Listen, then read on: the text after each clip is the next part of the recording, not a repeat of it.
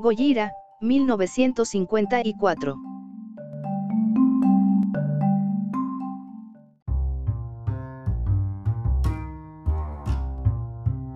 Japón de la posguerra. El cine comienza a florecer. Kuro Usawa surge como una de las promesas grandes para el cine nacional, pero el pánico nuclear permanece a una década de los bombardeos a Hiroshima y Nagasaki. De las cenizas de ese mismo miedo nace, por medio de la visión del dueto Ishiro Honda y Takao Miurate, el que se convertiría en uno de los monstruos si no es que el monstruo más icónico de la cultura pop, no únicamente cinematográfica, Godzilla mitad criatura prehistórica, mitad mutación radioactiva, el rey de los monstruos, como se le conocería por título a la cinta en Occidente, representó un antes y un después para el cine japonés.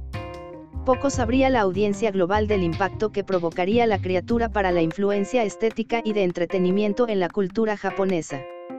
Sobra decir, nadie se esperaría que una humilde, pero cara, en su momento, película de horror desencadenaría una franquicia de más de 30 películas, incluyendo series de televisión, y versiones extranjeras que, hasta hoy en día, siguen atrayendo y entreteniendo a audiencias de todas las edades.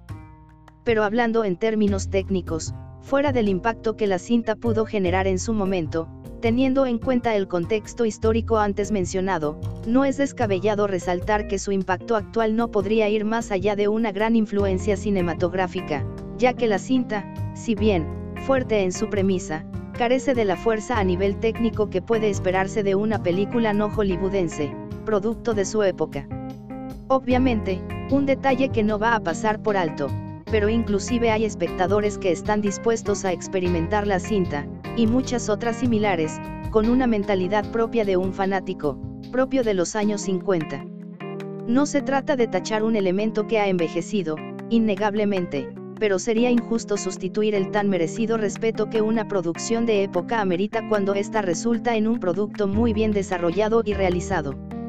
Claro que, si abrimos un poco la perspectiva como espectadores que desean estudiar el cine a nivel histórico, no cuesta nada dejar pasar lo obsoleta que una producción puede ser, para apreciar las causalidades y esfuerzos que en su momento se emplearan para abrir paso a una cinta tan icónica. La trama tacha de simple, Luego de numerosas pruebas nucleares, de las profundidades del Océano Oriental surge una criatura antes desconocida por el hombre, un monstruo de dimensiones titánicas con el aspecto de un ser prehistórico, pero a la vez, mítico.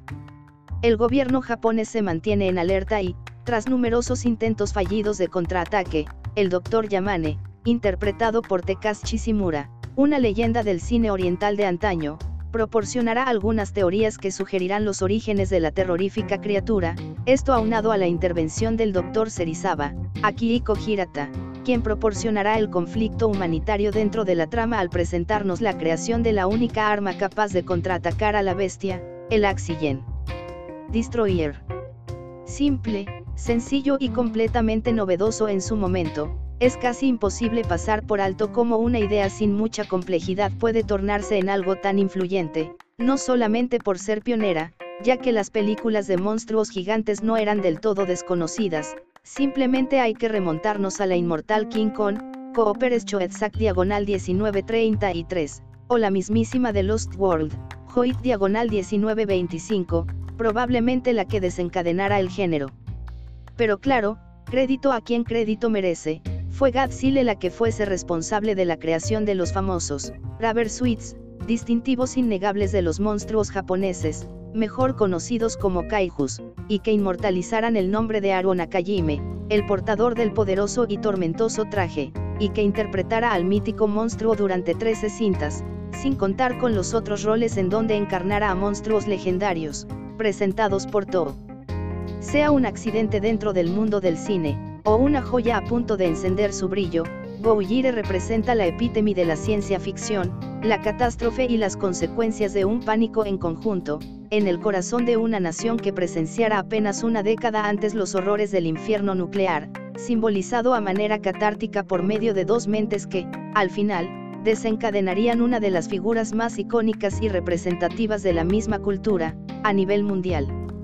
Desafortunadamente, la versión más accesible de la cinta es la de 1956, en la que se introduce al personaje de Steve Martin, interpretado por el entonces relativamente desconocido Raymond Burr, con una dirección acreditada a Terry O'Morse, la cual es simplemente una versión de habla inglesa, que más que retratar el impacto y horror visual de la original, se limita a desarrollar por medio de una exhaustiva e idiotice exposición narrativa, la trama y sus represalias.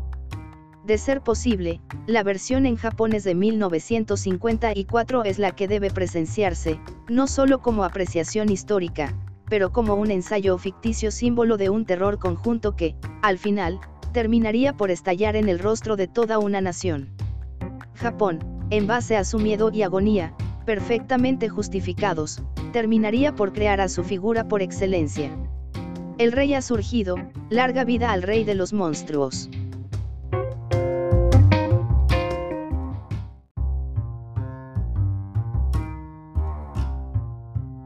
Gracias por visitar Distopía, no te olvides de leer o escuchar nuestras otras publicaciones recientes.